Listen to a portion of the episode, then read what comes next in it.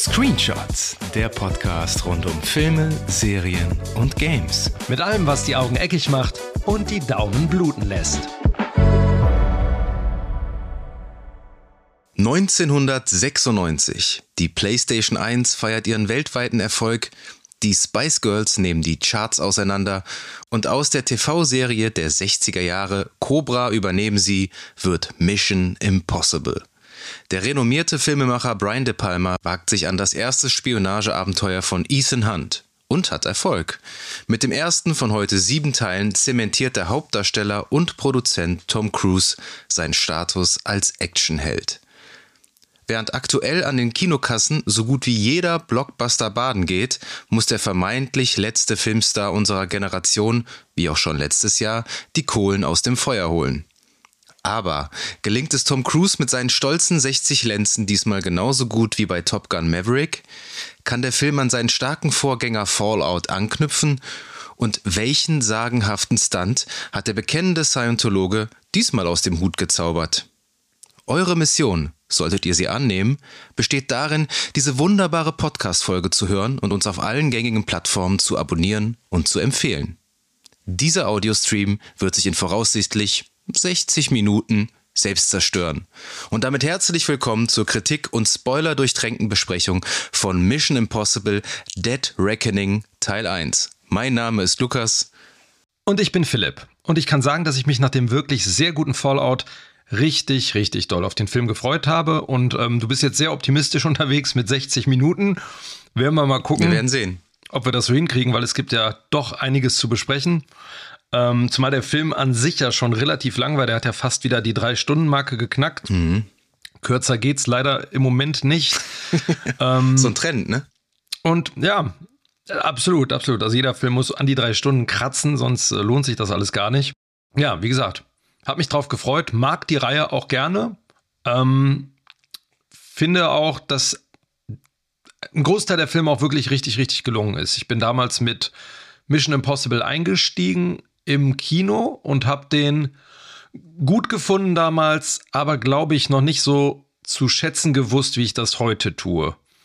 Und dann mit dem zweiten Teil ist es bei mir ein bisschen, wie wahrscheinlich den meisten Leuten, so ein bisschen das Interesse geschwunden.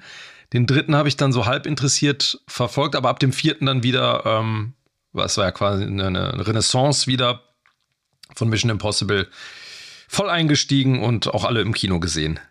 Bei dir ähnlich? Ähm, bin da auch deiner Meinung. Ab Teil 4 ging es von, also wird es stetig besser. Also Teil 4 war schon gut, Teil 5 war richtig gut, Teil 6 war richtig, richtig gut. Noch guter. ähm, genau, ja. wie meine Tochter immer sagt, noch guter. Ähm, und ja, jetzt Teil 7, wie, ob der richtig, richtig, richtig gut war, das äh, werden wir jetzt so auseinanderdröseln. Aber ich kann vorab sagen, ich bleibe dabei, der erste Teil ist der beste. Ähm, hm. Ja, wir können das Ranking können wir ja, können wir ja am Ende machen. Oder dann nächstes Jahr halt bei Dead Ranking Teil 2. Ähm, mhm. Lass uns doch einmal kurz den, den Cast wie immer besprechen. Wir haben natürlich in der Hauptrolle Tom Cruise als Ethan Hunt. Wir haben einen Neuzugang mit Haley Atwell als Grace, unseren Antagonisten Esai Morales, Gabriel. Dann sind wieder mit dabei Simon Peck als Benji Dunn und Wing Rames, der treueste von allen, seit Teil 1 dabei als Luther Stickle. Ilsa Faust, gespielt von Rebecca Ferguson, ist auch jetzt schon zum dritten Mal dabei. Und wir haben ein Comeback aus dem ersten Teil, was ich sehr cool fand. Henry Czerny kehrt zurück als Eugene Kittredge.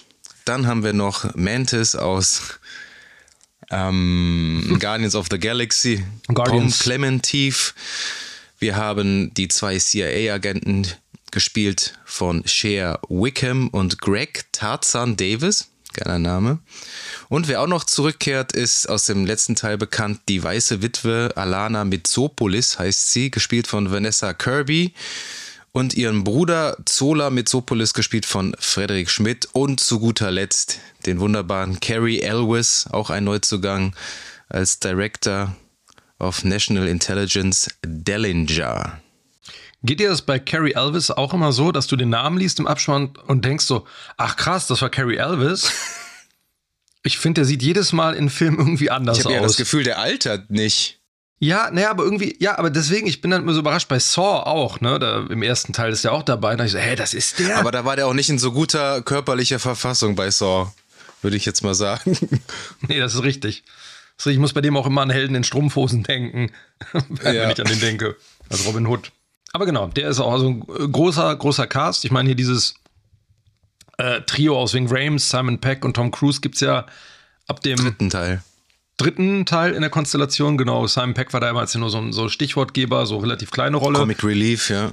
Genau, genau. Der hat viel, eigentlich, der hat immer nur an einem Bildschirm gesessen, war auch gar nicht so in der Mission beteiligt. Hm, jetzt haben die da wirklich so ein richtiges Team zusammengestellt, was auch so ganz gut durch die Filme trägt. Ja, auf jeden Fall. Das ist schon eine, schon eine, eine, richtig gute Kombination. Rebecca Ferguson war ja in den davor in den beiden Teilen, ne, Rogue Nation und Fallout, mhm. schon dabei. Und ist ja quasi so, also es ist ja so ein Quartett geworden dann. Mhm. Sollen wir mal ganz kurz, bevor wir über die Figuren an sich sprechen, einmal den Plot äh, unter die Lupe nehmen? Sehr gerne. Was passiert denn da in diesem siebten Teil? Hm, das werde ich einmal ganz kurz zusammenfassen, so gut es geht. Ähm, in Mission Impossible Teil 7, Dead Reckoning Part 1 von 2, ähm, begeben sich Ethan Hunt und sein bunt zusammengewürfeltes IMF-Team ausnahmsweise mal auf eine höchst gefährliche Mission. Denn die Entität, eine künstliche Intelligenz, verbreitet sich rasant in den weltweiten Netzwerken und treibt dort ihren Schabernack und bedroht natürlich auch die gesamte Menschheit.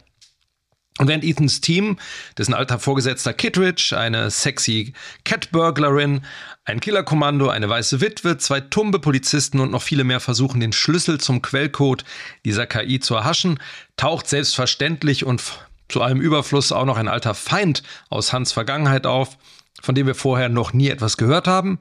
Was natürlich ein guter Grund ist für Ethan, sämtliche Fortbewegungsmittel auf diesem Planeten einzusetzen, ganz viel zu rennen und von enorm hohen Höhen auf Dinge runterzufallen. Also Dead Reckoning Teil 1 ist also zumindest auf dem Papier Mission Impossible in seiner reinsten Form und ob der Film jetzt mal so richtig delivered hat und den hohen Standard von Fallout halten kann, na, das besprechen wir gleich. Genau, dann kurz reißen wir noch die Produktionsgeschichte an. Das ist nämlich auch ganz interessant, weil die Dreharbeiten ja schon im Februar 2020 äh, gestartet sind. Die haben ja beide Teile zusammen abgedreht, also Teil 1 und Teil 2. Und ähm, ja, wie wir alle wissen, kam dann im März äh, Corona und äh, der Film musste insgesamt siebenmal verschoben werden. Ich glaube, äh, hm. Tom Cruise und Co. waren not amused und dementsprechend ist auch das Budget auf 290 Millionen US-Dollar angestiegen. Und äh, der Tom Cruise und der Regisseur Christopher McQuarrie, die jetzt auch zum dritten Mal zusammengearbeitet haben. Der hat Rogue Nation gemacht, der hat Fallout gemacht und ist halt Dead Reckoning, Teil 1 und Teil 2. Die haben sich auch mit Corona infiziert und der Regisseur musste tatsächlich auch in einem Krankenhaus behandelt werden. Ähm, dann habt ihr wahrscheinlich auch davon gehört, dass diese, von diesem bekannten Ausraster von Tom Cruise am Set, das ging ja damals so richtig durch die Medien, wo er da, wo da irgendeiner das mitgeschnitten hatte, wo Tom Cruise die Crew da so aufs Übelste beleidigt hat. Natürlich steckt da ja auch ex extremes finanzielles Risiko für ihn da äh, mit drin, wenn da irgendwie der Dreh verschoben wird, weil er selbst der Produzent ist und das alles die ganzen Kosten tragen muss und und und ähm, kann man sich auf jeden Fall mal anhören. ist schon schon nicht ohne, wie der da abgeht, aber es ist auch irgendwie verständlich. Ähm, was was auch noch ganz interessanter äh, Side Note ist, was ich gelesen habe, ist, dass der Kameramann äh, stellenweise Objektive, das jetzt wird's nerdig, aber äh, von der Panavision hm. C-Series genutzt hat und die kamen schon 1996 zum Einsatz, diese ähm, Objektive. Und ich finde, das hat man echt gesehen. Ich finde, der Film, den konnte man jetzt keiner Epoche so richtig zuordnen, abgesehen von dem CGI, was natürlich auch da mit drin ist. Aber finde ich schön. Und ähm, der hatte, dadurch wirkt er nicht so digital und äh, der Film hätte auch älter sein können. Also ich finde es gut. Ähm, mhm. Und äh, ja, ich wollte eigentlich noch über den Stunt sprechen. Also, aber den, den können wir auch ans, ans Ende äh, schieben, weil der nimmt ja eh immer eine, eine große Rolle in jedem Mission Impossible Film ein. Ähm, Welchen Stunt meinst du denn jetzt genau? Ja, der, der den, äh, den heiß beworbenen. Den heiß beworbenen, der man, äh, der finde ich auch etwas verpulvert wurde, dadurch, dass der so heiß beworben wurde. Ja. Ne? Also, das ist schon ab. Hm. Naja. Ähm, genau, das zur Produktionsgeschichte und ähm, ja, lass uns doch mal in die Vollen gehen und uns an den einzelnen Storybeats langhangeln. Denn wir haben, wie bei jedem Mission Impossible, auch ein, ein Prolog, der so ein bisschen in die Handlung einleitet. Ähm, und wir befinden uns auf einem russischen U-Boot der Sevastopol, wo du wahrscheinlich direkt erstmal an Alien Isolation äh, denken musstest, natürlich. wenn du diesen Namen hörst, oder? Du aber auch, oder? Ja, natürlich, natürlich, natürlich. Ja. Aber wie fandst du die, das Intro? Äh, mir hat das sehr gut gefallen. Ich war überrascht, dass man ähm, äh, Ethan Hunt im Intro komplett raushält. Und ähm, ich fand auch, das war eine ganz schön äh, vielseitige Darstellung der, der, der russischen Besatzung. Da wurde ja am Anfang wieder dieser klassische ähm, Trick angewandt. Ne? Du hörst russische Sprache, die dann nach und nach dann ins Englische beziehungsweise ins Deutsche in unserem Fall äh, dann, dann überfließt. Aber ich fand das schön gemacht, dass das halt irgendwie eine nicht unsympathische russische Crew war. So oft werden die ja dann doch irgendwie auch mal gerne böse dargestellt, die Russen, wen wundert's? Ähm, und ich, ich, mochte den ganzen Einstieg ganz gerne. Also so dass diese Erklärung mit der, mit der künstlichen Intelligenz, die dann quasi so die Torpedos gegen das also erstmal Torpedos faked sozusagen, damit die Russen einen Angriff starten und dann die Torpedos gegen sich selbst richtet. Hm, ich fand ihn ganz gut. Der war, der war mal ungewöhnlich als Einstieg. Ich fand den auch gut. Vor allem fand ich den ähm, gut inszeniert. Spannend inszeniert. Mhm. Dafür, dass man die ja alle nicht kannte, die Leute da, und das, dafür, dass sie überhaupt keine Rolle mehr im Verlauf äh, der Story spielen, fand ich, war das schon mal ein schönes Action-Set-Piece. Und ähm, ja, dann gehen wir auch schon ins, äh, ins klassische Intro, was ja jeder Mission Impossible Film hat. Und da ähm, wird ja dann immer noch die richtig gute Musik von Lalo Schifrin aus Cobra übernehmen sie, immer wieder zitiert. Und was ich auch immer super gern mag, ist in dem äh, in der Titelsequenz, dass du quasi die komplette Handlung eigentlich siehst, wenn du richtig hinguckst. Ne? Mhm. Natürlich äh, ver verrät dir dann nicht, nicht den kompletten Film, aber das ist auf jeden Fall immer so ein netter Kniff, den ich eigentlich bei keinem anderen Film kenne. Das ist, glaube ich, so ein Alleinstellungsmerkmal von Mission Impossible. Ich meine, du, man hatte das bei irgendeinem der letzten Bond-Filme. Oh, hat das Ich glaube nicht kopiert? beim letzten, beim. Mh, hm, ich meine ja, da hattest du ähm, Sachen, die, ich weiß nicht, ob es dann genau Szenen aus dem Film waren, aber so Sachen, die darauf hingedeutet haben. Dann so ein bisschen verfremdet. Ähm, aber das war ja, das war schon ein bisschen kopiert. Bond hat ja eh diverses kopiert von Mission Impossible in den letzten Jahren. Obwohl ja eigentlich Mission Impossible am Anfang eher Bond dann kopiert hat. Ne? Das ist lustig, dass sich das dann irgendwann überschneidet. Und äh, ich muss auch ehrlich sagen, ich finde Mission Impossible deutlich unterhaltsamer als äh, James Bond. Das hat bei mir irgendwann auch irgendwie. Ich habe irgendwann das Interesse verloren auch. Ja, ich meine, Mission Impossible war ja immer der Teamgedanke, ne? es ist halt immer das Team. Ähm, das wurde dann ja so ein bisschen die, die Tom Cruise Show, aber das ist ja dann, dann doch wieder so ganz leicht abgeschwächt worden in den letzten Teilen.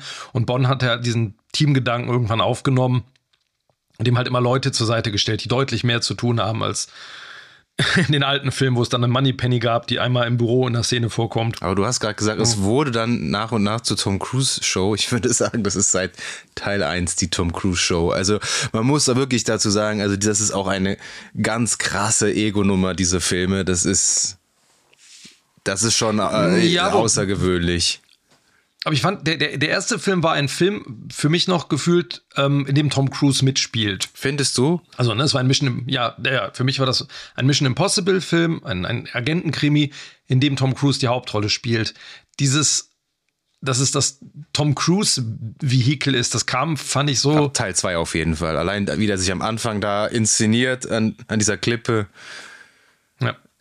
Du hast im ersten Teil natürlich noch John Voight, der auch eine wirklich äh, der spielt ja auch Jim Phelps, den, den kennt man ja auch aus der Serie. Ethan Hunt war ja, glaube ich, eine Neuerfindung für Mission Impossible. Ja. Aber Jim Phelps war, glaube ich, so der ähm, Hauptagent der Serie.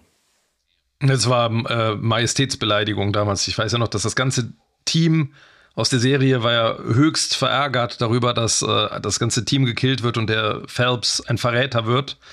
Ähm, ich glaube, die sind auch alle der Premiere damals ferngeblieben und ähm, ja, das war ein großer, großer Aufschrei. Ja, interessant, wusste ich gar nicht. Mhm, ja, die fühlten sich alle, äh, also gerade, glaube der Darsteller von Phelps selber, der fühlte sich auch sehr verletzt, so in seinem, seinem Ego mhm. danach.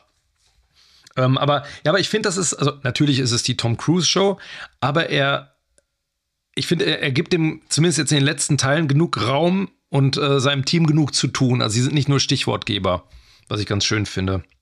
Das stimmt. Also vor allen Dingen äh, den letzten beiden Teilen Ilsa Faust, also Rebecca Ferguson und mhm. hier jetzt ja auch Haley Atwell, die hat ja auch wirklich ja. einen ziemlich großen Part, das muss man schon sagen. Ne?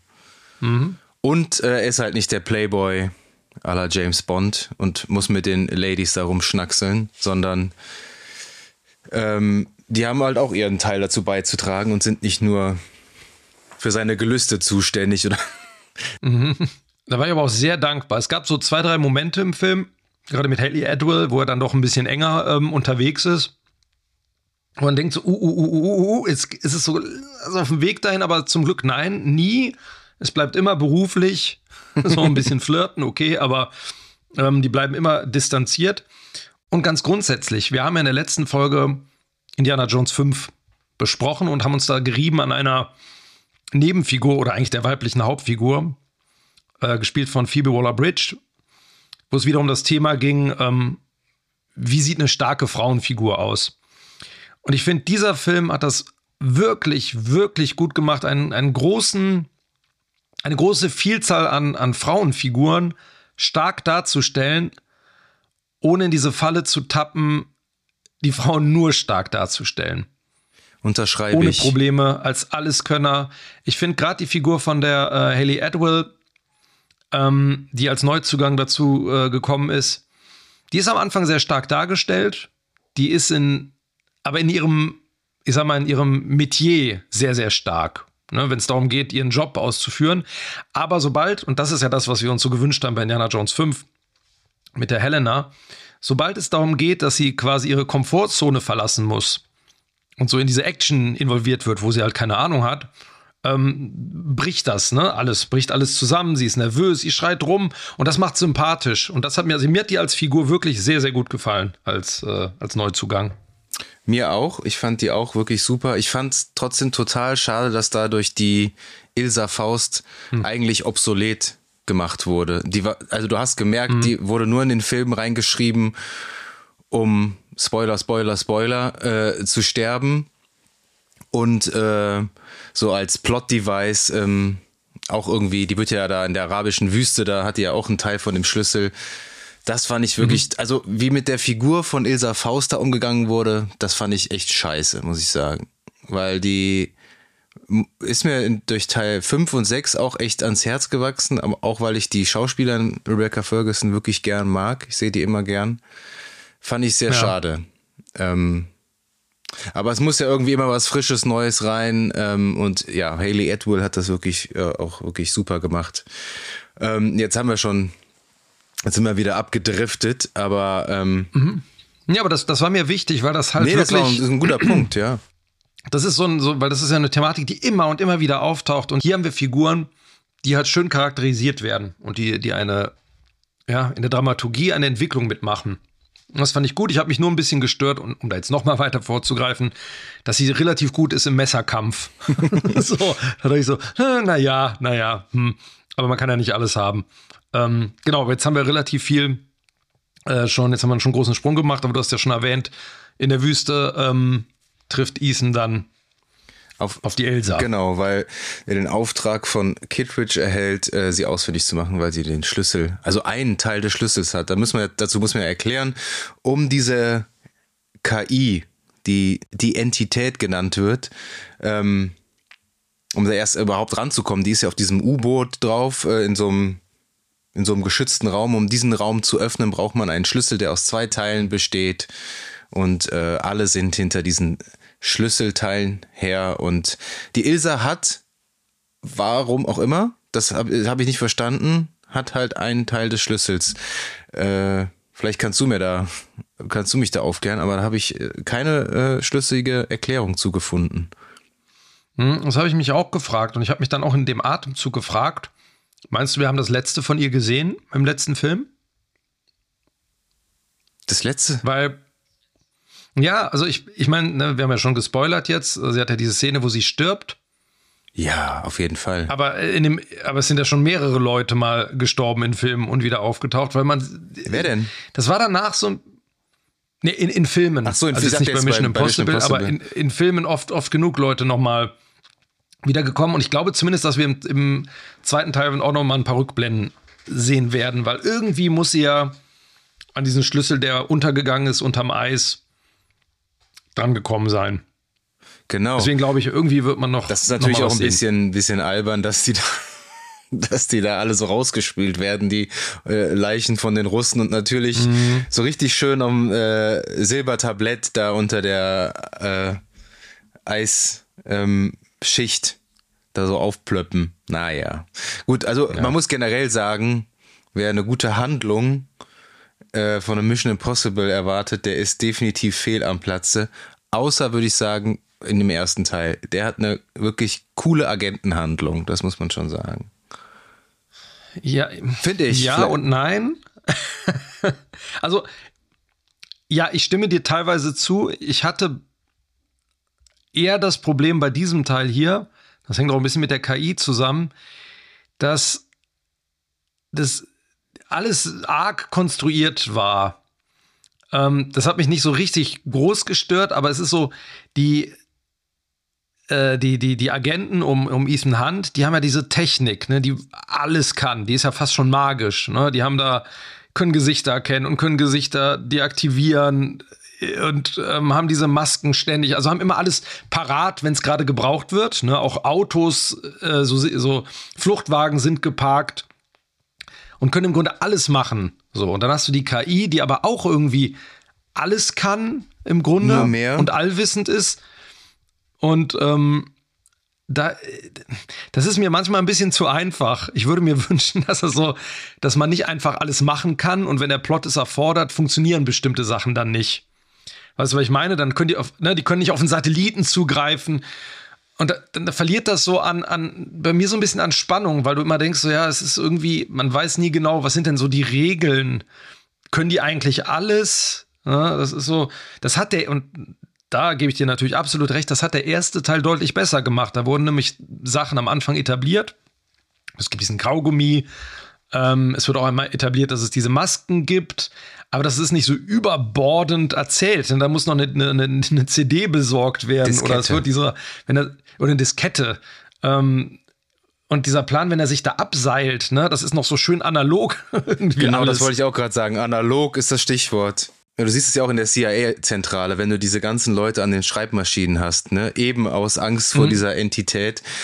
Ähm, ja, ja, ich, ich stimme dir zu, natürlich, wenn das Drehbuch jetzt sagt, dass äh, auf dieses auf diesen digitalen Weg kann jetzt die Entität zugreifen, aber auf das Handy, wenn Benji da mit ihm telefoniert, dann eben nicht. So, das ist natürlich mhm. ein bisschen fragwürdig, aber der Grundgedanke, dass du wirklich dich fast analog komplett ähm, verständigen musst und das alles lösen musst, finde ich eigentlich, mhm. finde ich eigentlich ein eigentlich ein ganz guter Rückgriff auch zum ersten Teil, ja.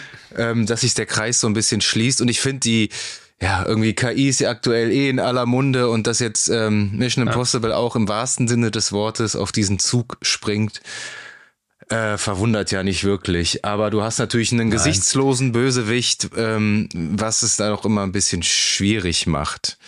Ähm, ja. Ja, ich habe mir vor allem, abgesehen von dieser Szene ganz am Anfang, ähm, wo das eigene U-Boot bombardiert wird, auch mal gewünscht, dass die KI irgendwas macht.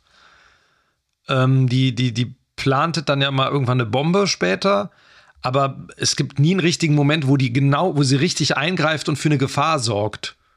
Und das wäre irgendwie ganz nett gewesen, wenn die KI halt, keine Ahnung, die löst irgendwas aus, irgendwo tritt Giftgas aus, weil die KI dafür sorgt, dass, ne, also, dass sie sich irgendwo einhackt und deswegen eine, eine Gefahr für Leib und Leben besteht. Und die Gefahr, die kommt ja wirklich nur durch, also nur in Anführungszeichen halt durch diesen Erzfeind, der dann später auftaucht. Das ist halt, meistens mein Problem mit diesen mit Bond und äh, auch bei Mission Impossible, dass du immer diese große Bedrohung hast, aber die ist immer total unkonkret. Du müsstest eigentlich immer, mhm. wie äh, beispielsweise bei Terminator 2, in diesem äh, äh, was ist das? Flashback? Nee, ist kein Flashback, das ist ähm, so eine Zukunftsvision, so ein Traum von Sarah Connor. Mhm. Da siehst du ja, aha, okay, diese Auswirkungen kann das haben. Also ein nuklearer Fallout ja. und alle alle sterben. So, das, aber dann hast du irgendwie was, äh, woran du dich klammern kannst und denkst, okay, krass, also jetzt kann ich verstehen, dass alle da hinterher sind. Ähm, man müsste mal so ein Szenario irgendwie visuell zeigen, so, das passiert, wenn die Entität in die falschen Hände gerät. So. Genau. Das ist halt das. Und darüber reden die ne, die ganze Zeit. Ne? Die, die darf nicht in die falschen. Alle, alle Staaten wollen das und. Ja, ja also es wird, wird halt echt also da muss man auch direkt zur Länge gehen. Der Film ist 164 Minuten lang und auch zu lang. Also eine halbe Stunde ne, ja, hätte man rausnehmen absolut. können. Ähm, zu viel Exposition, wo Leute die Story erklären, damit das Publikum weiß, aha, hier äh, das das passiert gerade und da geht's hin. Ja, ein bisschen viel. Ja, und dazu kommt noch, dass die Exposition teilweise wirklich überraschend schlecht geschrieben ist. Ähm, wir kommen ja dann quasi zur nächsten Szene, wo dann ähm, die, ich glaube, es ist die US Intelligence Community, äh, infiltriert wird von, von Ethan, ne, wo sich dann der, der Eugene Kittredge, der, der CIA-Director und ähm, der seine Kompagnons von der Staatssicherheit dann treffen und dann haben die einen wahnsinnig absurden Dialog, Monolog, wo die sich gegenseitig so ergänzen, wo die darüber reden, was die KI kann und dann und dann dachte ich echt so, oh oh, das ist nicht besonders gut. Also so künstlich geschriebene äh, Dialoge, Monologe hat man echt selten. Also da dachte ich so, oh, bin mal gespannt, ob das jetzt irgendwie so äh, die Marschroute vorgibt für die Qualität. Zum Glück tut es das nicht, aber das fand ich schon sehr schlecht. Und ich fand auch später gibt es ja so zwischendurch, wo dann auch der Benji und der ähm, Luther, Wing Rames, Luther, danke, ähm, auch ja, dann so ein bisschen Exposition vorantreiben. Äh, das ist nicht die Stärke des Films. Nee, definitiv nicht, nee. Ähm, aber ich fand die Szene auch irgendwie, also mich, mich hat es wirklich echt gefreut, dass die äh, Henry Czerny da oder Czerny, ich weiß nicht, wie man den genau ausspricht, zurückgeholt haben. Ich finde der, und ich konnte mich, ich, ähm, ich hatte den Trailer auch nicht so richtig gesehen zu dem Dead Reckoning. Also für mich war das einfach irgendwie ein Pflicht, Besuch im Kino, weil die äh, anderen Teile davor alle wirklich gut waren. Ähm, und der ist ja auch in den ja, knapp 30 Jahren irgendwie auch kaum gealtert und der ist mir auch im Gedächtnis aus dem ersten Teil geblieben. Und ich fand den auch im ersten mhm. Teil irgendwie cool, weil er, der hat irgendwie sowas, der war, der war damals schon irgendwie so ein fieser Schmierlappen und irgendwie auch nicht wirklich sympathisch, aber der hatte halt irgendwie so Kante gehabt und das fehlte dem Bösewicht jetzt hier auch so ein bisschen. Also ich fand's gut, dass der dass er wieder mit dabei war. Ich finde die Rolle von Carrie Elvis, äh, wie, äh, weiß ich nicht, die war irgendwie. Ja, was war das für eine Rolle? Ja, also wo, wo kam der denn auf einmal her am Ende wieder? Also ja, vollkommen überflüssig. Vollkommen überflüssig, ja. ja. Aber äh, Ethan Hunt möchte ja auch nicht, dass der, diese Entität in die Hände der USA gerät und der möchte die am liebsten selber ausschalten. Dann wird er schon zum, zum gefühlt hundertsten Mal abtrünnig. Das ist äh, irgendwie so sein. Mhm äh, sein Markenzeichen mittlerweile geworden. Und dann wollen die ja diese Schlüsselübergabe ähm, fingieren ähm, und äh, an diesem, was ist das, in Abu Dhabi, glaube ich, an dem Flughafen. Flughafen. Genau. Mhm. Und dann kommt zum ersten Mal, äh, tritt Grace auf und die vermasselt nämlich ähm, die Schlüsselübergabe, weil sie selbst hinter dem Schlüssel her ist und äh, die ist eine berüchtigte Diebin und schafft es dann tatsächlich den Ethan da auszutricksen. Und wir mhm. äh, sehen das erste Mal ähm, den Bösewicht, den Gabriel, gespielt von Esai Morales. Ist, war der dir ein Begriff? Kanntest du den? Gar nicht. Gar nicht. Gar nicht. Ich habe den nur ähm, äh, bei Ozark, die, hier die Serie mit. Mhm. Ähm, mhm. Na, helfen mir auf die Sprünge. Wie heißt er nochmal? Der Mann mit dem äh, mhm. einen Gesichtsausdruck. Ui, das könnten, könnten so viele sein. Äh, Jason Bateman. Jason Bateman, ich mag den ja, aber der guckt irgendwie immer gleich. Der spielt immer gleich. Ja, das stimmt. Leid verkniffenes. Äh Mhm. Ja. ja. auf jeden Fall hat er da in der ersten Staffel ähm, den Bösewicht gespielt und da war der wirklich gut, muss ich sagen. Aber hier, mh, mm, und ich fand ähm, diese Hintergrundgeschichte, boah, also habe ich irgendwas verpasst, weil wenn ich das richtig verstanden habe, hatte er damals dieser Gabriel eine Freundin, nehme ich an, von Tom, also von Frau oder Frau, ja. Frau, ja, Frau. War das die Frau von Ethan Hunt? Weiß man weiß nicht, man weiß man nicht. Ähm, getötet. Noch nie gesehen. Und nie das gehört. ist wohl der Grund gewesen, weshalb Ethan Hunt dann zum IMF gegangen ist. Und das war ja so, also entweder ich habe es verpasst und äh, dann äh, Schande über mein Haupt, weil das irgendwie schon mal in irgendeinem Teil etabliert wurde vorher. Aber das war ja Nein. sowas von arg konstruiert und äh, boah. Er war, er war nie äh, kriminell. Also er war nie als äh, Krimineller dargestellt. Ich meine, das ist ja, da haben die ja vermutlich gemacht, um irgendwie eine Art Spiegelbild zu der äh, Grace zu schaffen, die ja dann quasi, wird ja nachher dann auch vor die Wahl gestellt. Aber ich dachte auch, das habe ich ja auch in meinem, meiner Zusammenfassung so ein bisschen äh, ironisch aufgegriffen. Ne? Da kommt wieder jemand aus der Vergangenheit und nie wurde darüber gesprochen. Äh, hat man oft gesehen und äh, ja, hat jetzt dem Ganzen nicht so, so richtig Mehrwert gegeben. Also da fand ich den im, äh, in den vorherigen beiden Teilen, auch wenn die keine gemeinsame Vergangenheit hatten, deutlich äh, eindrucksvoller als Bösewicht. Den, äh, so Solomon Lane war ja der Bösewicht von diesem äh, Syndikat in Teil 5 und Teil 6. Genau, den meine ich. Sean, genau. Gespielt von Sean Harris und der war auch cool, der war, der hatte was Bedrohliches, aber ich finde, ja. im, im, sechsten Teil hast du halt Henry Cavill als ja. Bösewicht und der ja. stiehlt halt allen die Show, finde ich, mit seinem Pornobalken. Auch jetzt, ich habe gestern ja. lief nochmal Fallout im Fernsehen, habe ich nochmal reingeguckt und der ist einfach schade, dass der ähm, dass er hops dass gegangen, er hops gegangen ist, ist, weil diese Dynamik zwischen Tom Cruise und Henry Cavill, die hat echt Spaß gemacht. Und das war auch mit ja. einer der größten Stärken von Fallout. Und die hast du halt hier dann dementsprechend nicht. Ja, der, der hat halt keine. Der, der, der hat ja nicht so einen richtigen Charakter, der Bösewicht. Nee, ne? vielleicht kommst du so noch in Teil 2. Ich tauche immer auf. Vielleicht, ja. Der hatte eigentlich nur einen. Es gab nur einen Moment, wo er dann am Ende ähm, quasi verloren hat ne, und merkt, dass er den Schlüssel nicht mehr hat, wo man ein bisschen anders agiert als sonst. Aber sonst ist er so ein allwissender Schmierlappen mit extrem weißen Zähnen. Ich musste mal auf diese Zähne gucken, wie so ein, so ein Gebiss. Ähm, aber der hat mir auch nicht so richtig viel gegeben. Ich fand den irgendwie solide. Austauschbar. Und ich fand auch ganz nett, ja, austauschbar, genau. Aber dass der, ich fand das ganz nett, dass der da in diesem selbst mal Hand anlegt, in diesem Messerkampf dann. Das war alles okay, aber ja, da hätten sie ein bisschen mehr auf den Putz hauen können, finde ich. Ja. Apropos auf den Putz hauen, ich finde, das ist die stärkste Szene des Films für mich gewesen, weil Tom Cruise muss ja äh, Grace verfolgen und zwar nach Rom. Und ähm, dann kommt es zu einer wilden Verfolgungsjagd und entgegen aller Trends äh, in schnellen Autos irgendwie äh, abzuhauen, landen sie in dem, das Safe Car ist ein quietschgelber Fiat Cinquecento und ähm, ja, da kommt das erste Mal auch so ein bisschen Humor in den Film rein, muss man sagen. Also das war auch eine ein bisschen ist gut. Ja, also es war auch eine, es war auch eine schöne, schöner tonaler Wechsel, äh, der dem Film auf jeden Fall gut getan hat. Fand ich wirklich gut. Diese Verfolgungsjagd. Jetzt muss man diese Verfolgungsjagd wirklich mit diesen Tuk-Tuks auch mal vergleichen aus Indiana Jones 5, mhm. wer den Film gesehen hat.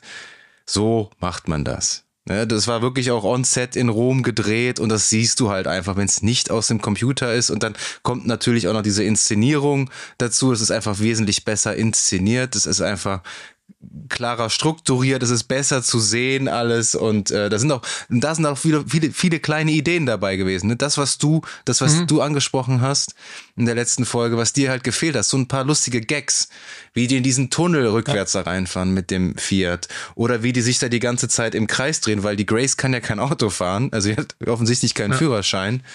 Sowas. Also du musst da halt schon irgendwie. Na gut, ich, die sind ja der, vor allem alleine, alleine die Tatsache, dass die an, der, an den Händen es ist so ein typisches Slapstick-Ding, ne? an den Händen genau, verbunden ja. sind durch eine Handschelle. Und auf der falschen, also ich, ich musste sehr schmunzeln über, über den Gag, wo sich das Ding überschlägt und die die Plätze getauscht haben beim Überschlagen. Mhm. Und dann auf einmal wieder äh, sie wieder auf dem Fahrersitz und er auf dem Beifahrersitz. Ich, ich war ein bisschen überrascht von dem tonalen Wechsel, weil das ging ja wirklich sehr, also das gibt es bei keinem anderen Mission Impossible, habe ich das bisher so gesehen, diese mhm Art des Humors. Das war ja fast wirklich wie, wie aus einem anderen Film. Mir hat das auch gut gefallen. Ich fand es wieder ein bisschen lang. Mhm, mh. So, ähm, aber auch ähm, im Gegensatz zu Indiana Jones wirklich viel frischer, viel ähm, ja, viel mehr einfach visuelle Ideen und halt auch aufgeräumter trotzdem. Und trotzdem nicht langweilig. Also ähm, CGI auch gut, gut versteckt, nicht so zugemüllt mit Layer und Layer und Layer. Mhm, ja, absolut. Das ist ja auch also eine, schwierig, eine, wenn man schon viele. Actionfilme gesehen hat. Ich meine, was willst du immer noch Neues irgendwie aus dem Hut zaubern ja. auch? Das ist, stelle ich mir unheimlich schwer vor als ja, auf jeden Fall. Als äh, Produzent von solchen Filmen, wie willst du die Leute irgendwie noch hinterm Ofen hervorlocken, ähm, wo du denkst, so, ah geil, habe ich noch nicht gesehen du musst halt auch immer einfach irgendwas anderes machen. Deswegen war das eine willkommene Abwechslung. Und dazu kommt ja auch noch diese Komponente, dass die von der Polizei verfolgt werden, den zwei CIA-Tuppis, also die irgendwie auch nichts auf die Kette kriegen, nee. aber irgendwie auch charmant sind, ähm, weil der eine ist ja eher so, der mhm. will Ethan Hunt auf Teufel komm raus kriegen und der andere hinterfragt ihn ja auch so ein bisschen, sagt so, hey, was mhm. ist denn, wenn er, wenn er irgendwie für einen guten Zweck äh, das macht. Also der stellt die Motive ja schon so ein bisschen in Frage. Und dann kommt natürlich noch ähm, Paris heißt sie ja, die Bombe Clementive mhm. dazu. Ähm, die, was hat die so? Ja, so eine Art Panzerwagen mobst die sich ja dann, ne? Von der. Ja, so ein SWAT-Einsatzwagen. Genau, und die hat einfach ein, die helle Freude daran, alles niederzumähen. mhm. Also, wie fandst du die? Ja, das ist. Fandst, fand ich, ich fand die gut. Die, die war so ein bisschen, die war ja fast schon wieder Richtung Bond-Henchman, ähm, ne? Der, der schweigsame, auffällig aussehende äh, Henchman. Mm, mir hat die gut gefallen. Ich fand das auch nett mit dem, also dieses Gegen, dieser Gegensatz halt zu dem kleinen, kleinen Auto von den beiden Hauptfiguren und äh, sie dann hinterher. Die, die hat, ich finde, die hat über den gesamten Film Spaß gemacht, vor allem gegen Ende, weil man sie natürlich jetzt als gegen Ende gegen ähm, nee, ich finde vor allem, wenn man sie mit mit der Mantis-Rolle vergleicht, die ja das komplette Gegenteil ist, ähm, ja, hat, hat Spaß gemacht, sie sie mal zu sehen. Leider ähm, am Ende ein bisschen na gut, sie atmet noch, ne? Am Ende ja. wurde ja wurde ja gesagt. Die setzt doch immer noch so einen schönen optischen Akzent irgendwie da mit rein, finde ich. Also mhm. auch wie sie ja, die hatte ja schon spezielles Make-up und so und speziellen Klamottenstil mhm. und so ein, so ein Katana. Hat sie das eigentlich mal richtig benutzt? Hat, oder? Nee. Nee. Aber die hatte doch eins. Oder? Ich, oder? Gute Frage. Irgendwie, Bildest du das gerade, verwechselst du das gerade mit einem anderen Film? Warte. Ja, es hatte so, also dieses Outfit hatte so ein bisschen Kung Fu, also Kung Fu und Kill Bill, äh, äh, ja, zumindest einen Geschmack mit drin. Ähm, Ach nee, die hat auch ja, einfach auf so, einem, auf so einem Bild hat die so eine Eisenstange, die aussieht wie ein Katana. Oder warte mal. Ja, gut, die Eisenstange kam ja dann auch zum Einsatz später ja, ja, noch. Ja, genau. Aber ähm, irgendwie. Aber es, die nee, haben, wart, die haben einen, einen Doch, die hat einen Katana. Ja. In dieser Disco-Szene. Okay. Die könnte auch aus Cyberpunk 2077, da würde die perfekt reinpassen. Ich, ich hatte so ein bisschen Blade Runner, Oder Blade, Blade Runner, Runner ja. Vibes. Mhm. Mhm. Also aber die hat mir zum Beispiel ja. irgendwie deutlich besser gefallen als der Gabriel. Weil die ja, hat auch irgendwie also mindestens genauso viel Screentime gehabt wie der Oberbösewicht. Und da, also, wir wissen nicht, ob sie, ob sie wiederkommt. Die Hoffnung besteht ja noch, aber ähm, ja. Ähm, ja, nach der Verfolgungsjagd, da geht's dann nach Venedig. Richtig? Weil die, äh, boah, wo ist der Schlüssel zu diesem Zeitpunkt? Der wechselt ja auch irgendwie äh, gefühlt alle paar Minuten den Besitzer. Also ich glaube, ja, den, den, hat noch die Grace zu dem, zu dem Zeitpunkt, glaube ich. Ach ja, genau. Und ähm, den ist, anderen ja. Teil des Schlüssels hat die Waffenhändlerin, äh, die sich nur selbst die weiße Witwe nennt. Also ich glaube, der richtige Name ist Alana Mitsopolis. Ähm, mhm. Und die hatten wir schon im im letzten Teil auch, äh, die Vanessa Kirby ja. und ich finde die hat auch tolle Ausstrahlung, die Frau, die, also die, der gucke ich auch irgendwie gern zu, wenn die irgendwie da im Bild ist. Ähm, aber was ja ganz witzig ist, und wir hat, das wurde jetzt nochmal bestätigt durch Fallout, wo ich nochmal reingeguckt habe, du hast ja die äh, äh, Vermutung geäußert, dass sie die Tochter von Max, also Vanessa Redgrave, aus dem ersten Teil ist, mhm. und es ist tatsächlich so, ja. Ja, das war, glaube ich, noch nicht mal vermute. Ich glaube, ähm, der Catridge, der sagt das ja sogar auch irgendwie. Ähm ja, nicht explizit. Also äh, äh es wird aber im sechsten Teil wird's gesagt. Aber der hat doch bei, bei Dead Reckoning sagt er doch auch sowas wie ihre Mutter, ne? Ja, ihre Mutter, ähm, genau, aber da, weil nicht ich mich den gut Namen. mit ihr verstanden habe. Aber er sagt nicht den Namen Max. Okay, okay.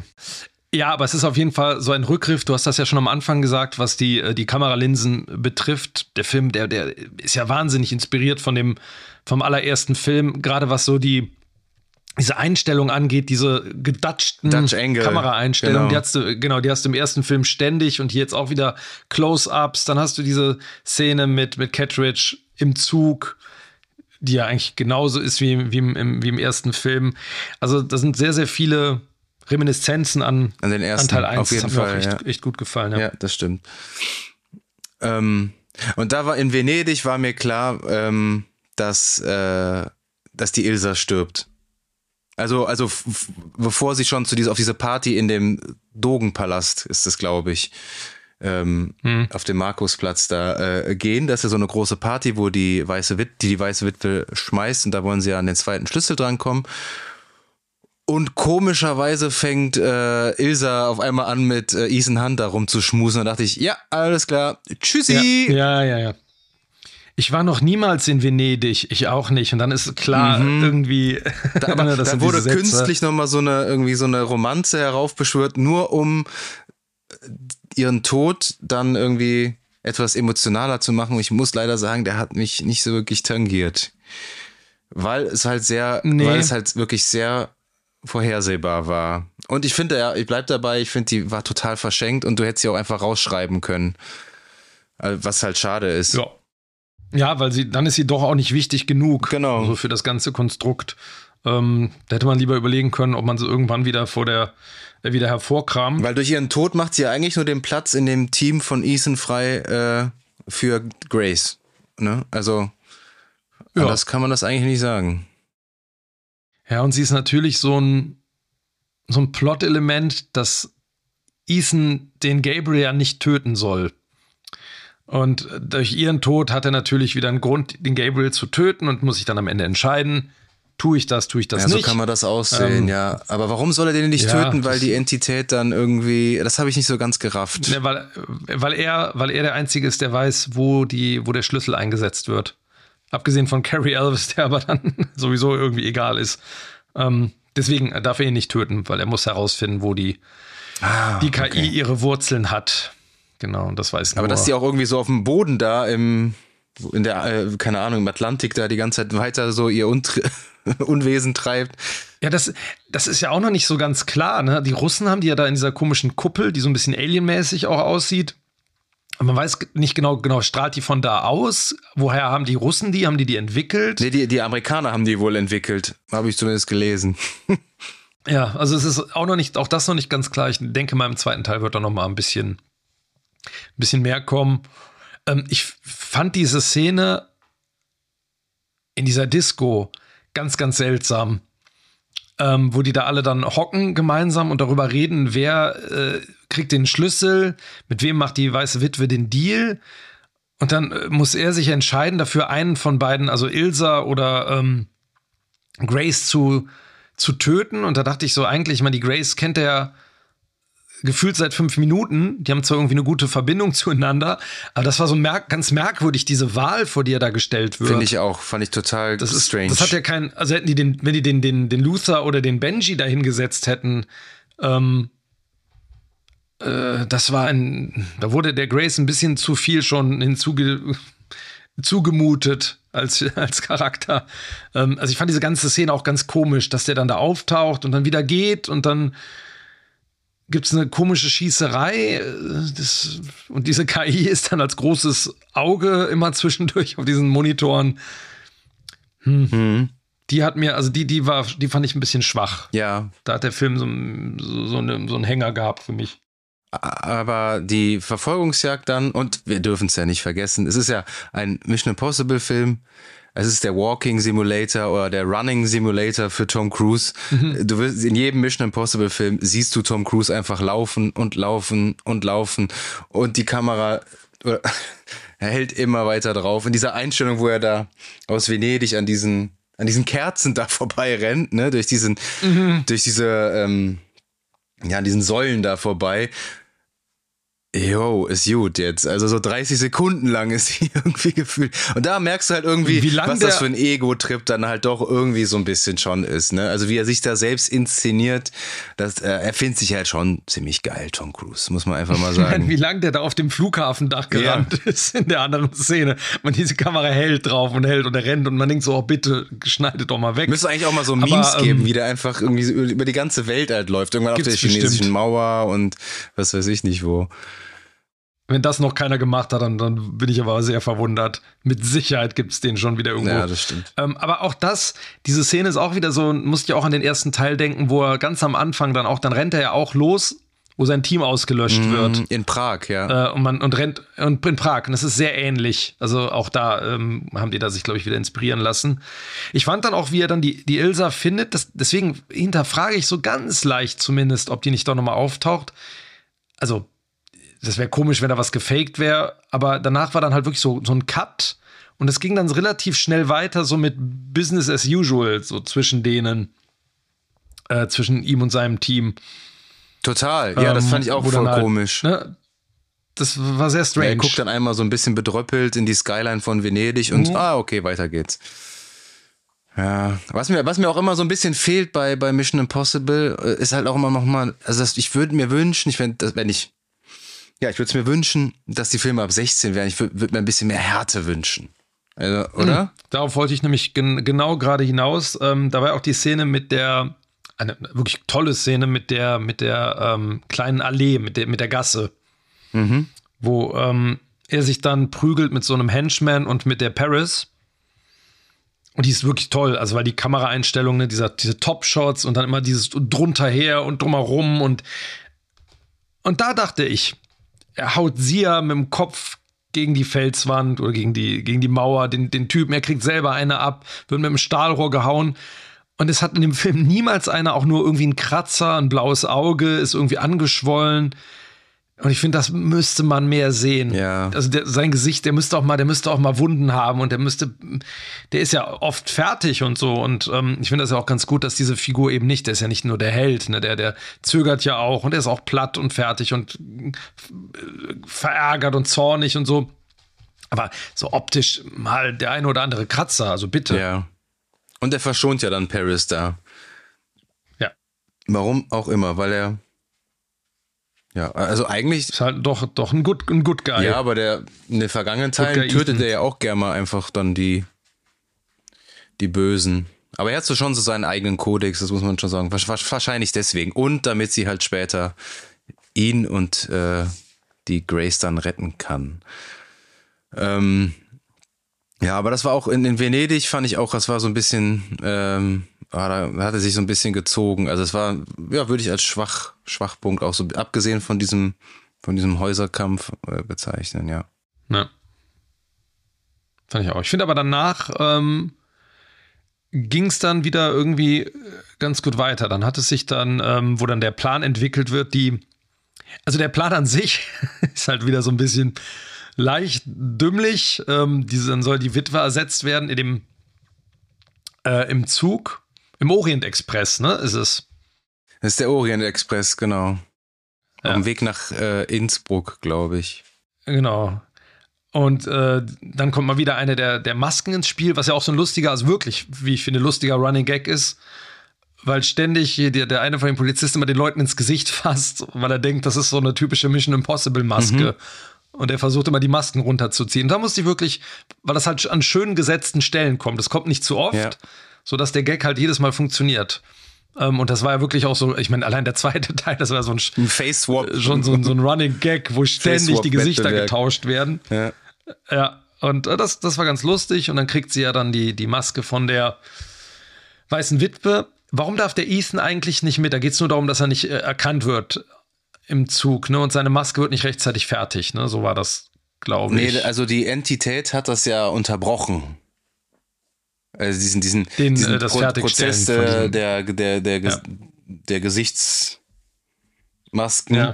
Ähm, deswegen hat die all, deswegen hat äh, das Gesicht von der Grace, also dieser soll ja das Gesicht von der weißen Witwe dann tragen, ist ja auch nicht komplett fertig, mhm. weil sie ja ihre ursprüngliche Augenfarbe hat. Also das ist mhm. die Vanessa Kirby hat ja blaue Augen und äh, also der Klon dann quasi hat ja braune Augen. Deswegen sagt ja auch ihr, ihr Bruder okay. irgendwann später so, hey, du siehst irgendwie anders aus.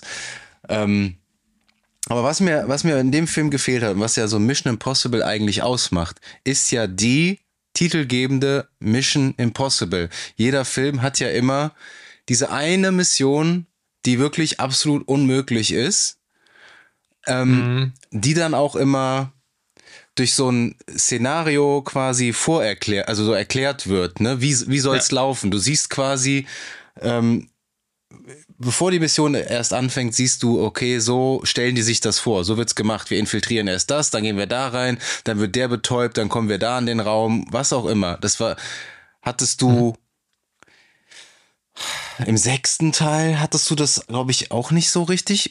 Oder fällt dir, also beim fünften kann ich mich nämlich noch gut daran erinnern. Das war da, wo der ähm, in diesen in diesen Damm da unter Wasser da springen musste. Mhm. Das fand ich auch, mhm. das fand ich auch richtig stark in Rogue Nation. Das war mega spannend ja. und das wurde auch wieder richtig gut erzählerisch äh, aufgebaut. Und das hattest du hier halt ja. Also was ist in, den, in Dead Reckoning Teil 1, was ist denn die Mission Impossible? Das auf dem Zug? Ja, also zumindest gibt es ja diesen Vorblick im Zug, ähm, sieht man ja, ne? Wie er den Plan erklärt und sich dann mit dem Fallschirm ab, äh, so mit dem Fallschirm flieht ja, aber das ist mir zu wenig, also war und mir zu wenig dann, irgendwie. Und sie das dann hinterfragt. Aber ich nehme an, das ist das quasi sozusagen sein, ja. der, aber irgendwie die, die Mission. Aber dafür ist es zu klein und unspektakulär. Fand ich auch. Wenn ich also die erste, also die Mission Impossible im ersten Teil in diesem CIA-Hauptquartier, äh, äh, wo er sich da runterhängt, das ist, finde ich, ist wirklich, also da kommt man nicht ran. Das ist immer noch vom Schnitt, von der Inszenierung, das ist so spannend immer noch. Es ist so toll inszeniert. Und es ist so klar, das ist ja das Schöne, es ist so ganz nachvollziehbar. Genau. Warum müssen die dann dem Moment da sein? Du weißt doch immer, was ist die Gefahr. Ne, du weißt, wenn der da wiederkommt, ähm, da ist immer diese schöne Übersichtskarte mit dem Pac-Man. Genau. Da geht ja, er lang. Ähm, das ist super und das, hat, das haben die späteren Filme so ein bisschen verloren, weil es alles zu viel ist zum Teil. Das ging mit diesem äh, hier Whirlpool, wo er da unter Wasser ist. Das versteht man auch, weil es da geht es dann natürlich darum, so und so viel Sauerstoff. Whirlpool ist gut, ja. Ich weiß gar nicht, was in dem, in dem davor in dem Teil. Weiß ich nämlich ähm, auch nicht. Da mehr. springen die ja irgendwann diesen, diesen Atmosphäre aus der die, aus dem Weltall. Der Halo Jump. Bringen die doch irgendwann mal ab. Der Halo Jump. Ich weiß auch nicht mehr, ob es das war. Aber der kommt ganz am Anfang. Ich weiß gar nicht mehr, wo die landen. In Paris, ja, glaube ne? ich. relativ, relativ schnell. Ich weiß es auch nicht mehr, aber ich nehme an, der Zug ist jetzt halt dieses, äh, das Versatzstück. Ja, würde ich auch denken. Was so die, die Mission sein soll. Und ja, weil er, weil der äh, Ethan Hunt ja eben keine Maske hat, muss er ja irgendwie anders auf den Zug kommen. Und der Gabriel ist ja auch auf dem Zug und der tötet ja die Zugführer und deswegen kann der Zug nicht gestoppt werden nur damit Tom Cruise sein Mega-Stunt abfeuern kann. Und ähm, ja, ich finde, der wurde ja irgendwie auf allen Kanälen so krass bespielt. Ähm, mhm. Dieser, der, dieser Sprung mit dem Motorrad. Und der ist auch total krass. Also der hat ja äh, in, in der Vorbereitung irgendwie 500 Fallschirmsprünge gemacht, habe ich gelesen, davon 30 an einem Tag. Und dann angeblich hat der 13 Mal diesen 13.000 Mal, pardon, äh, äh, diesen, diesen Sprung ge, äh, geprobt. Äh, mhm. Und insgesamt hat er den, glaube ich, achtmal durchgeführt. Und das ist total krass, aber es, es verliert für mich voll an Wirkung, wenn du den schon im Trailer gesehen hast. Ja, ähm, ja ich, ich fand diesen im Kino, den, diesen einen Moment, wo die Kamera über die Klippe geht, und dann ist so kurz geht der Sound so, so weg. Den fand ich beeindruckend. Also da, da, da dachte ich so, das ist eigentlich so das Maximum, was man mit einer Kameraeinstellung machen kann, um so dieses Gefühl zu vermitteln, ne? wo er sich von dem Motorrad löst und man ist so Top-Shot-mäßig drüber. Das fand ich geil, aber die Überraschung ist natürlich einfach weg. Und ich finde, ich finde, so, ja, ne? das stimmt. Und ich finde, das Problem ist, da du heute sowas im Computer so gut reproduzieren mhm. kannst, ähm, verliert das irgendwie total seine Wirkung, obwohl es echt ist. Mhm. Das, das Einzige, was den Stunt krass macht, ist, dass du weißt, okay, Tom Cruise ist, ist selber darunter gesprungen und hat diesen Stunt selbst alles, alles da gemacht. Aber du kannst es halt äh, komplett irgendwie ja, nachbauen auch, selbst wenn das nicht wäre. Ne? In jedem anderen Film würdest du es genauso sehen. Das Einzige, was diesen Stunt halt krass macht, ist, ja, dass er es selber gemacht hat. Wie immer. Aber, ja, aber ich meine, wir haben ja Indiana Jones geguckt davor. Und da sieht man halt einfach die CGI ganz stark. Also vielleicht musst du es wirklich so echt machen und mit CGI dann irgendwelche Berge noch rein und Hintergründe Ja, wegretuschieren. mit dieser Rampe ist ja, ist ja CGI, äh, die ist ja wegretuschiert. Ne? Genau, da haben sie auch Wiese und Steine drauf gemacht, aber vielleicht wirkt es deswegen nur so. Vielleicht hätte man, wenn es mit CGI gemacht wäre, hätte man wieder gesagt, ah, man sieht's. Ja, ich meine, so Tom Cruise will sich halt auch immer mit jedem Teil selbst irgendwie was beweisen. Ne? Und das, das ich finde das auch wirklich toll. Muss ich wirklich, muss man auch nochmal sagen, dass er das alles selber macht. Also da ziehe ich meinen Hut vor. Ich finde Tom Cruise als Schauspieler, ja, mal ist er gut, mal ist er schlecht. Er ist jetzt nicht der Beste. Als, als Privatperson finde ich den höchst verwerflich. Aber also die, diese Leidenschaft, die der ins Filmemachen reinsteckt, das muss man wirklich einfach, einfach auch mal sagen, die ist heutzutage unerreicht und wird von keinem. Es, für mich ist das, unabhängig davon, ob ich den mag oder nicht, der letzte Filmstar äh, unserer Zeit. Und er ist, du merkst es ja auch bei Top Gun Maverick, auch wenn ich den noch nicht gesehen habe, ähm, er ist immer noch ein Publikumsmagnet. Die Filme gehen wegen, äh, die Leute gehen wegen ihm ins Kino. Und eben, weil er den Leuten auch was bietet, weil er sich selbst, weil er alles dann selbst macht. Das überträgt sich, glaube ich, auch auf, ähm, aufs Publikum. Hm, Ja, und ich finde vor allem auch, er hat in dem Teil wieder so eine Vielseitigkeit gezeigt, seines Schauspiels. Also gerade so dieses, diese humoristischen Sachen zwischendurch, die ich so nicht kannte. Also ich, ich meine, der hat äh, hier ähm, Tropic Thunder und so gemacht. Es ist schon klar, dass der irgendwie Humor hat. Ähm, aber so diese Art ähm, bei Mission Impossible, das hat mir gut gefallen. Und ich, ich, ich mag sein Schauspiel auch immer ganz gern, weil es recht natürlich ist. Und ähm, es macht immer Spaß, dem zuzusehen. Ich fand das auch schön, dass der jetzt auch als Figur, dass der jetzt als Ethan Hunt nicht sofort, ja, ich fahre jetzt diesen Berg hoch und spring runter, sondern dass der wirklich auch zögert. Ne? Sagt so, er, wie, ich stehe auf dem Berg und du, ich soll jetzt da runterhüpfen. Nur weil ich einen Fallschirm habe. Das fand ich auch ganz schön. Mhm. Ja, ja. So, ne, dass er eben nicht so. Es war schon ganz- einfach, es- ja, ich mach's Es mal. war schon erzählerisch ganz gut hinkonstruiert. Das muss man schon, das muss man dann ausnahmsweise auch mal sagen. Aber ich fand es dann blöd, dass Ja. dieser, dieser coole Sprung irgendwie wieder durch so einen Comic-Moment abgelöst wurde, dass er da genau ja, äh, ja, ja. zum richtigen Zeitpunkt dann da irgendwie in diesen Also- Zug da reinkracht. Ja, vor allem super dämlich. Da wird ja dann die, die ähm, Grace bedroht und dann sagt er zu seinem anderen Kollegen, shoot her. Anstatt sie selber da zu erschießen, die Waffe ist bereits auf ihn gerichtet, nur dann, ja. Kam im Kino allerdings gut an. Haben alle, ja- wurde ja vereinzelt, es wurde geklatscht und gejohlt in dem Moment, wo er dann so im letzten Moment durchs Fenster kommt. Ich fand's albern. Ja, ich fand's auch albern, aber ich fand danach die Reaktion ganz lustig, weil er so benommen ist und die beiden so ein bisschen hilflos dann auf dem Boden rumkrauchen am Anfang. Ja. Ähm, das fand ich so ganz, ganz nett. Ähm, ich fand danach, und das ist ja eigentlich fast dann so die Hauptattraktion gewesen, ähm, ich fand den, fand den die, die ähm, Prügelei auf dem, auf dem Zug selber, auch da wieder, ne? Hier zwei Leute kloppen sich auf den Zug.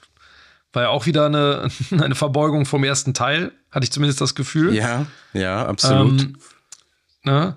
Und dieses mit dem Tunnel und mit dem Hinducken und der, der Kampf dann, der, der, der wirkte auch wieder schön, ja, schön krachend, schön haptisch. Ähm, auch da wieder leider, wenn man Indiana Jones vergleicht, ne, den, den, die, die, die Toy Story Woody-Figur, die über den Zug strampelt. Ähm, Im Gegensatz dazu, also wie, das sieht ja, keine Ahnung, ob die auf dem Zug gedreht ja, haben. doch, die haben tatsächlich auf, auf so einem Wirework. Zug auch gedreht, die, die, die äh, Schauspieler. Also der, der Ja, und das Tom sieht Cruise, irgendwie, der, man sieht, man sieht es. man sieht es, ja. Man sieht es. Meistens, ja. Ja, es ist, es wirkt, ja, es, es hat eine tolle Wirkung. Und ähm, dann haben wir dann diesen entscheidenden Moment, wo er Gabriel töten könnte und es dann nicht tut. Nee, er tut's nicht, weil er von Und, den äh, CIA-Agenten ähm, hinterrücks da mit der Pistole bedroht wird. Ich, ich glaube, er hätte ihn getötet. Ja, das ist ja auch das, was die KI, das ist ja so Thematik, ne? Die KI, die das ja eigentlich vorhersieht und damit ja auch spielt, ne? Obwohl der Gabriel ja eigentlich ein, äh, ein Handlanger ist und für die KI arbeitet, aber ähm, die opfert ihn ja quasi oder würde ihn opfern, nur damit ihr Geheimnis äh, bewahrt bleibt. Und der Gabriel lässt sich ja dann in, in ein äh, in so, so, so einen Transporter fallen, ne? mit, mit Dung oder irgendwie sowas. Wer fährt den Transporter, habe ich mich gefragt. Äh, gute Frage. Die KI. KI-gesteuerter Transporter mit ein Tesla. Äh, was auch immer betrieben. Mit dem Tesla. Klar. genau. Aber, aber, wir haben auch mhm. überhaupt nicht über die Motive von dem Gabriel auch gesprochen. Das ist, ähm, was will der damit eigentlich mit der Entität? Der möchte auch einfach die, die Welt beherrschen. Vermutlich, jo. ne? Langweilig. Möglichst, ja, aber wir haben ja noch nicht, wir, wir wissen ja noch nicht alles über ihn. Ne? Wie ist seine Vergangenheit mit Ethan Hunt? Was ist damals passiert? Ich glaube nicht, dass da viel kommt, ehrlich gesagt, aber ähm, ja. Ja. Und äh, was ich mich die ganze naja. Zeit gefragt habe, wo ich mir gedacht habe, ihr Diebe, ihr Diebe, hast du Uncharted 2 gespielt? Ja. Ich, das Lustige ist, ich wollte dich im Kino an, anstupsen. Ich habe es ja nicht gespielt, aber ich hab, wollte sagen, das sieht aus wie Uncharted. Ich kenne von Uncharted nicht viel, aber das und hier mit dem, auch mit dem Flugzeug und so, wo die diese Kisten rausfliegen, ich musste an diesen ganzen Kram denken. Ja, also es gibt halt eine Riesensequenz in Uncharted 2 auf dem Zug und das ist eins zu eins vor allem gegen Ende hin, wenn der Zug dann darunter hängt, ähm, über mhm. dieser Brücke, die zerstört wurde ähm, eins zu eins aus dem Spiel geklaut. Auch wirklich, ähm, wie die sich dann da so langhangeln müssen und so. Und dann, dann geht der eine äh, Zug im, äh, kracht im letzten Moment dann runter. Und dann sind sie im nächsten Abteil und das kracht dann auch schon wieder fast runter. Wenn man es nicht kennt, natürlich mhm. cool. Für, also für mich hat sich halt das Gefühl so ein bisschen eingeschlichen. Ja, habe ich alles schon gesehen, beziehungsweise gespielt. Ähm, ja, aber trotzdem cool. Ich meine, du hast dann, was ich also durchgehend war der wirklich, wirklich gut produzierte Film. Das kann man auch erwarten. Mhm. Aber ich finde, wie diese Brücke da gesprengt wurde, wie der Zug dann da runtergefallen ist, da hat man schon das CGI schon stark gesehen. Ähm, witzigerweise wollten die ja äh, eine echte Brücke sprengen und die hat, haben sich in Polen irgendwie so eine Brücke ausgesucht. Aber dann gab es so eine Petition ja. von den Anwohnern, die, die, wurde nicht mehr genutzt, die Brücke, aber das ist dann, dann letztlich doch nicht dazu gekommen. Dann haben die das alles irgendwie nachgebaut. Ja, ich, ich hatte eher, vielleicht falle ich jetzt total auf die Schnauze mit der, mit der Vermutung, aber ich, ich hatte eher das Gefühl, dieser Blick in den Waggon runter, wo die so hängen, das sah mir manchmal so, so, so freigestellt aus. Also als würde man den, so, die, als hätten die vor Greenscreen gehangen. Was wahrscheinlich auch so ist, die werden ja nicht über dem Fluss gehangen haben. Aber ähm, da fand ich, sah man das irgendwie ein bisschen, wo die sich da so hoch, hochhangeln. Mhm wo der, das, der Flügel dann runterkommt. Wobei, das fand ich wieder ganz cool.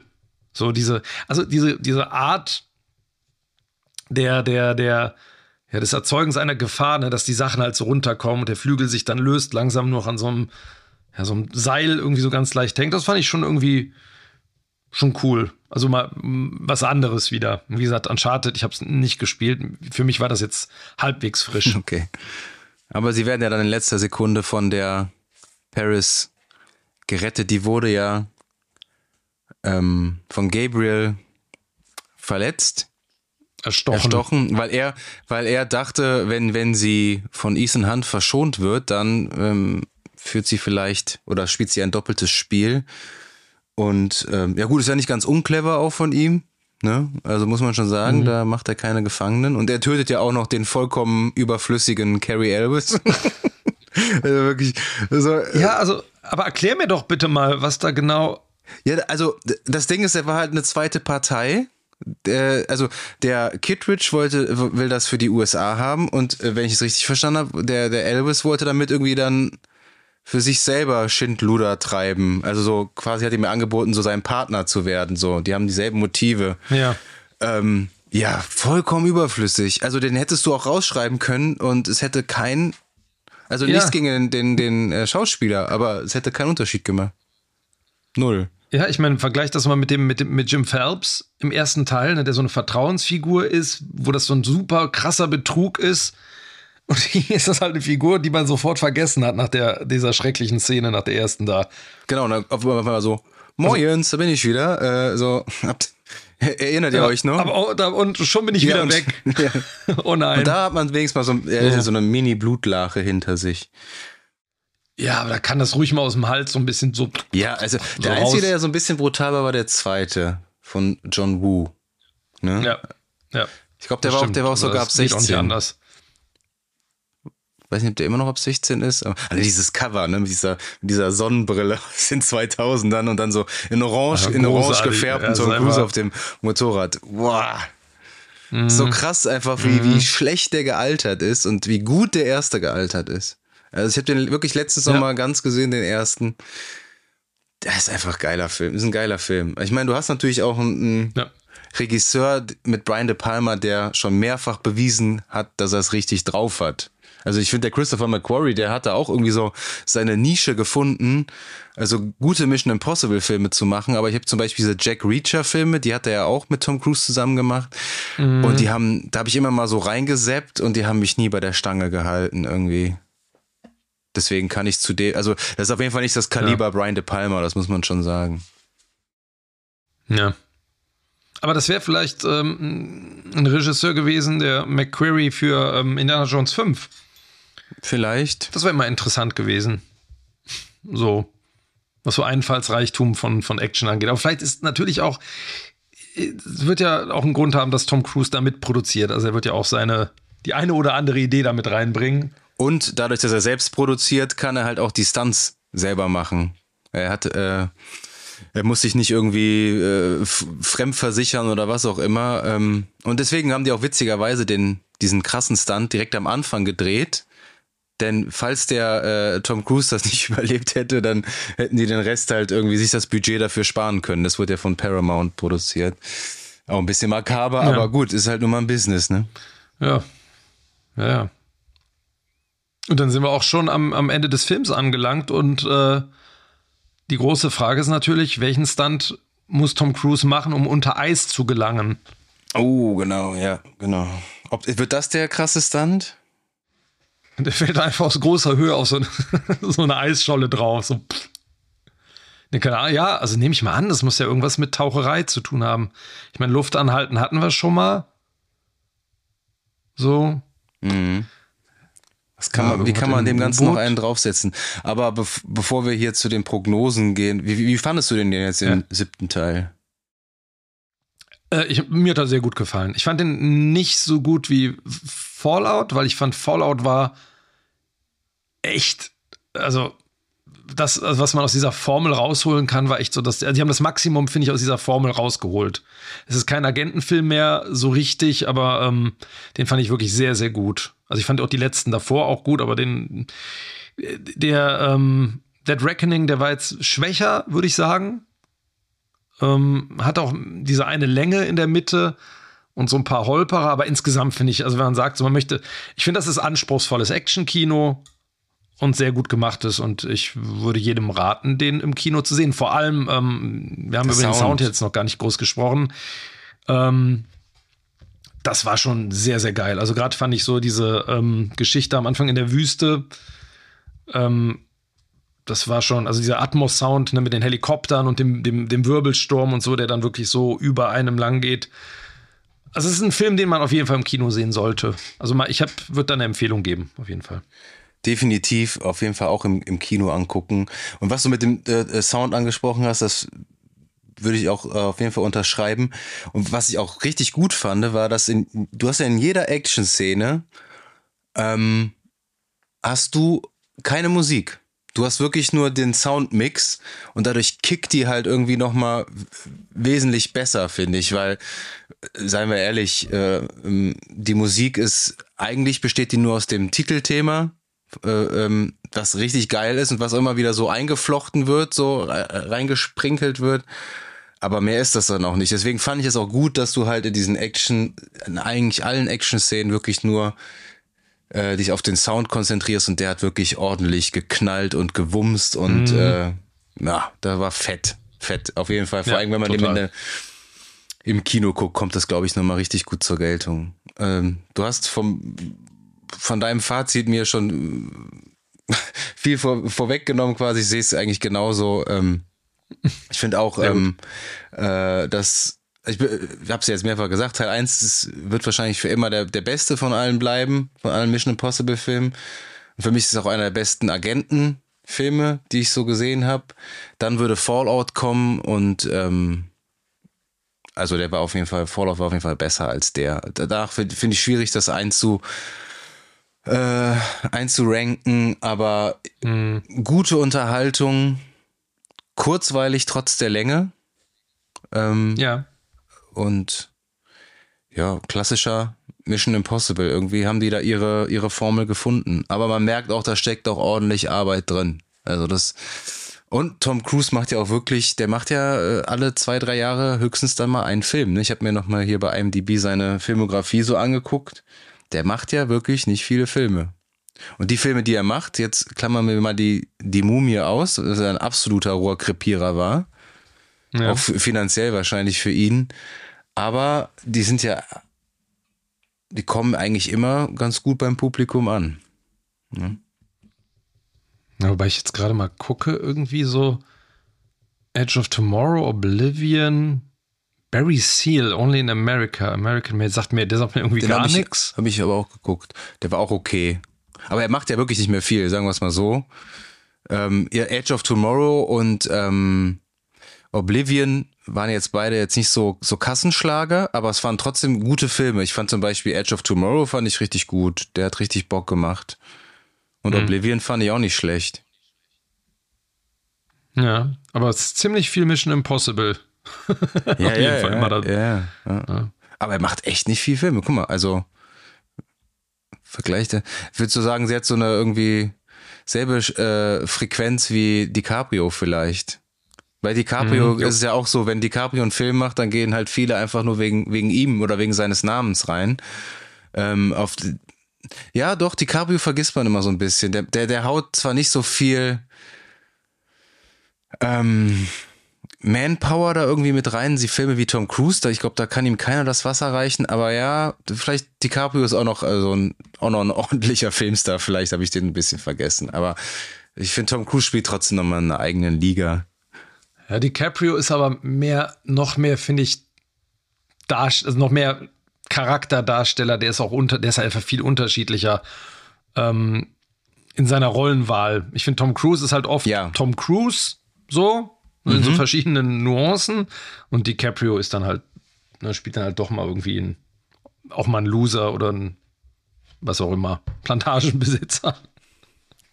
Und, jetzt ähm, demnächst in Killers of the Flower Moon Ja, ja, von Martin Scorsese wird er auch wieder mitspielen und den werden wir uns auf jeden Fall angucken. Der Trailer, falls, den, falls ihr den noch nicht gesehen habt, schaut den euch unbedingt an, der sieht echt Auf jeden Fall. fett aus. da wird es sich auch wieder lohnen, ins Kino zu gehen. Solange er läuft. Also dann müssen wir uns genau. dann ranhalten. Ja, was gibt's noch zu sagen zu, zu Mission Impossible? Höchstens noch, was hast du für eine Prognose? Was passiert in Teil 2? Was könnte passieren? Also, äh, Gabriel kommt auf jeden, wird auf jeden Fall zurückkommen. Ich denke, dass Ja. die Paris doch irgendwie überlebt hat, Auch auf jeden Fall, klar. kann ich mir und dass sie dann mit Ethan zusammenarbeitet, das könnte ich mir gut vorstellen. Ja, es muss ja auf jeden Fall irgendwie äh, die Vergangenheit äh, aufgerollt werden. Ich könnte mir auch vorstellen, dass ähm, die, ähm, jetzt habe ich den Namen der Schauspielerin vergessen, die seine Frau spielt, auch nochmal vorkommen könnte. Michelle Monaghan. Michelle Monaghan, genau. Und ja, es muss ja auf jeden Fall unters Eis gehen. Ne, irgendwas, irgendein Stunt im, äh, im ewigen Eis. Unter Wasser, im U-Boot. Tja, mal gucken. Und ich glaube, wie gesagt, dass wir Ilsa auch nochmal in irgendeiner Form sehen und sei es nur ein Rückblick. Aber Ja, ein Rückblenden vielleicht, aber ich glaube schon, dass die, dass die tot ist. Glaube ich schon. ja. Ähm, was ich mich noch frage, ist, wir, ähm, die haben ja jetzt wirklich auch, ne, wir haben es ja häufig jetzt auch äh, betont, dass ja viele Rückgriffe auf den ersten Teil mit dem Zug, mit dem Kittridge äh, gemacht wurden, ob die noch irgendjemanden aus der Vergangenheit zurückholen. Aber ich frage mich da gerade jetzt, wen könnten sie noch zurückholen? Ich meine, im Teil die sind- 1 die sind sind auch ja- irgendwie alle hops gegangen. ja. Die sind, eigentlich zwei, sind die. Ich meine, du hast halt niemand mehr, der, der irgendwie noch mal Teil 3, Philipp Seymour Hoffmann kann leider auch nicht mehr wiederkommen, aber den haben sie ja, da fliegt am Ende, ich erinnere mich vom dritten Teil nur noch, dass am Ende der Schuh von Philipp Seymour Hoffmann durchs Bild fährt, fliegt, nachdem der vom Auto totgefahren wird. Da kann Sonst ich mich gar nicht mehr daran erinnern. Nichts mehr von. Ja, die prügeln sich am Ende auf der Straße und dann kommt so ein Laster und dann drückt er ihn so hoch und dann hört man so Quetsch, Platz, was auch immer. Und dann fliegt so der Schuh von ihm so, so durchs Bild. Aber, ähm, aber das war definitiv der beste Bösewicht aller Bond, äh, aller Bond-Filme, sag ich schon. aller Mission Impossible-Filme war Philip Seymour Hoffman, doch? Ja, ne? der war halt richtig bedrohlich und der war halt so echt in der Art. Der hat halt total echt gespielt einfach und so ein Widerling. Mhm. Aber übrigens, äh, da fällt mir ein hier was, äh, Jerry, Jeremy Renner könnte wiederkommen. Stimmt, genau, ja. Das ist ja. der einzige, den, der ich auch vermisst. Lebt. Aber der war auch im Fallout gar nicht dabei. Also ich, der war in nee, Teil, glaub, der, Teil 4 und Teil 5 äh, war er dabei. Der war zu sehr im Marvel Cinematic Universe unterwegs in der Zeit. Ja. Das war, ging dann wahrscheinlich nicht. Aber Wobei der, der, ja, wer weiß. Der hat ja so einen, so einen krassen Unfall jetzt gehabt, ne, wo er fast gestorben wäre. Hast du es mitbekommen? Ja. Ja, ja, aber der war wieder dann in Talkshows unterwegs und sah Also irgendwie, meinst du, er kann wieder Action-Szenen drehen? Ja. Nö, aber vielleicht so ein, so ein Cameo am Ende äh, in einem Büro, wo er sagt, hey, Mensch. Apropos Cameo Ethan. und Büro und rumsitzen. Fandest du nicht auch, dass Luther irgendwie da haben wir drüber gesprochen kurz, ne? Was ist denn mit Wing Rames los? Ja. Irgendwie ist, also ist der, ich meine, äh, geht's ihm gesundheitlich nicht so gut oder? Ich habe keine Ahnung. Also man sieht den immer nur in so so Close-ups. Also er sieht ein bisschen, äh, der, der, hat wahrscheinlich ein bisschen was zugelegt, so. Aber man, es gibt so eine Szene, wo die dann irgendwie, ich muss los und ich muss weg und dann steht der so auf und rennt so, also bewegt sich so halb aus dem Bild und dann schwenkt die Kamera weg und ich musste so an, erinnerst du dich an nackte Kanone? ich glaube, 33 ein Drittel mit der Rückblende, wo äh, da hatte der Darsteller vom Ed irgendwie so, so, konnte sich nicht bewegen, hatte irgendwie Muskelkater oder irgendwie Hexenschuss und lehnt sich auch nur so aus dem Bild raus, deswegen, als alle den Raum verlassen. Nee. Und ach, ich muss viel zu oft an nackte Kanone denken, wenn wir über Filme reden. Aber ja, also das ist ja, ganz komisch. Ja, Man sieht den, den Wing Rames nie äh, so richtig in Action. Ne? Der, der sitzt immer in der Nahaufnahme. Man sieht auch nicht so viele Totalen von dem. Nee. Keine Ahnung. Nee. Also. Aber ich, ich, ich fand auch in dem Film jetzt, ich meine, der, der, der ähm, Simon Peck bekommt am Anfang ja ein bisschen was im Flughafen zu tun, aber die waren so ganz leicht im Hintergrund dieses Mal. Die hatten ein bisschen mehr zu tun, ne? Bei den anderen Filmen hatte ich das Gefühl. Wahrscheinlich, ja. um der Grace ein bisschen mehr ähm, Raum zu geben. Aber wie du schon gesagt hast, ja, die war wirklich super, Haley Atwell. Die, ähm, ist mir das erste Mal, ich weiß nicht, ob du gesehen hast, die Serienadaption von Die Säulen der Erde. Ist mhm, natürlich nicht gesehen. Natürlich nicht gesehen. Buch auch nicht gelesen? Nee. Oh, das ist super, von Ken Follett. Und das, da ist sie bekannt geworden durch die Serie und äh, Eddie Redmayne auch. Mhm. Also, das ist ja auch nicht verkehrt. Aber wir schweifen wieder komplett ab und wir sprengen ja. hier äh, also die voraussichtlich 60 Minuten, wie zu Beginn, sind es nicht geworden. Also der Audiostream, der wird sich wohl dann doch nach 80 Minuten selbst vernichten. Und man kann mhm. die Episode auch nur einmal hören. ja. Sehr gut. Aber ich denke, ähm, ja, anschauen im Kino und, und Spaß haben. Ja. Und äh, Teil 2 gucken wir uns nächstes Jahr auch an. Ne? Genau. Und was auch richtig, richtig viel Spaß macht, sind natürlich auch die ganzen anderen Episoden, die wir produziert haben im letzten Jahr. Und die kann man sich anhören auf unserer Website www.screen-shots.de.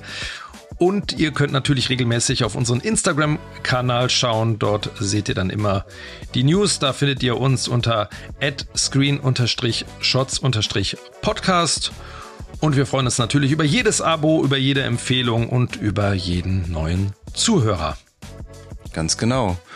Und wir hoffen, ihr hattet Spaß mit der Folge. Wir hatten auf jeden Fall Spaß. Und mal gucken, was wir jetzt als nächstes raushauen. Wir haben ja einige Retrospektiven noch irgendwie in der Hinterhand, aber wir müssen auch langsam mhm. mal irgendwie anfangen, die zu, zu produzieren und zu gucken und unser Gedächtnis aufzufrischen. Aber bis dahin bleibt uns eigentlich nicht mehr viel zu sagen, außer ihr werdet noch von uns hören.